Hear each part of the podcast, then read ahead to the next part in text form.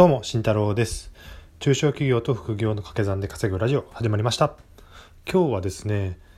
あの、ちょっと雑談会というので、えっ、と、雑談ベースでちょっとお話をしていきたいなと思います。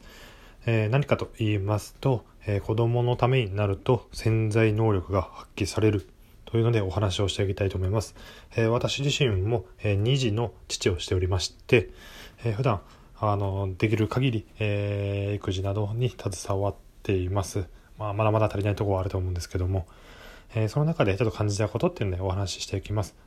えー子供を持っていらっしゃる方はわかると思うんですけども、子供に関することになると、親っていうのは、こう普段持ち得てない力っていうのをなんか出してくるんですよね。すごい不思議な、えーことだと思うんですけども、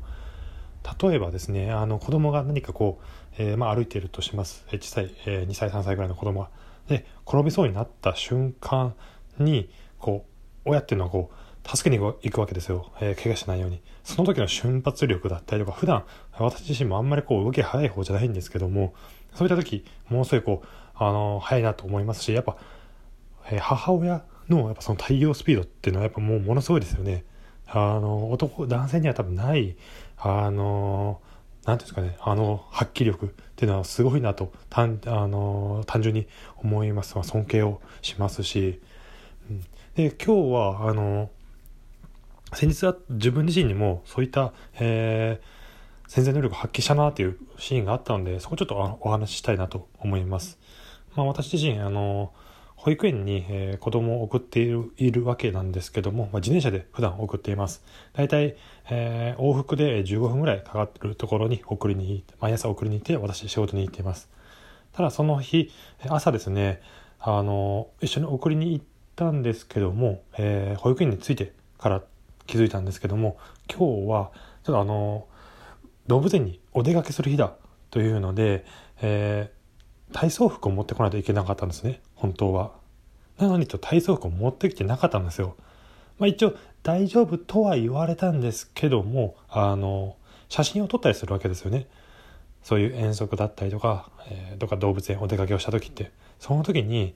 自分の子供だけ、えー違う服装だったりとかすると、やはりあの悲しいのじゃないのかなと思ったりとかですね、やはり周りと一緒の方が子供的にもやっぱ嬉しいのかなとか思ったりしてですね、で、まあももちろん忘れたのは私なので、なので、あの、正直、あのー仕事の時間もあったんですけども、もう気づいた瞬間に、もう自転車にもう一回飛び乗って、もう一度家に帰って、で、体操服を持って、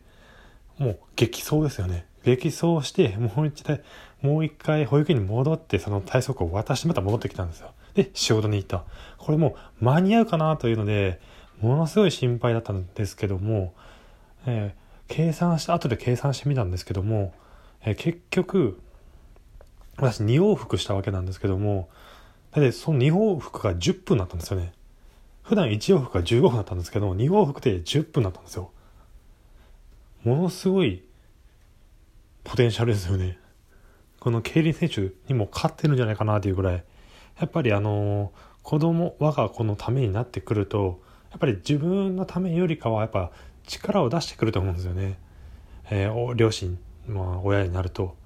なので、あのそういったところからも、うん、まあ子供ってすごくいいなと思いますし、なんか、あの一緒に暮らしてて、やっぱ自分の新しい一面っていうのもどんどん発見してくるので、まあ子供の可愛さももちろんありますけども、自分の新しい一面っていうのもどんどん見えてきたりします。まあそういったところが、えー一緒に、えー過ごしててすごく楽しいなと思いますし、子供を持ってよかったなと私自身は思っています。はい。今日は、えー雑が雑談会ということで、えー子供のために潜在能力を発揮する親というのでお話ししてきました。皆さん、もしこういったエピソードあれば、えーコメントといただければありがたいです。では、今日はこれまでです。じゃあね。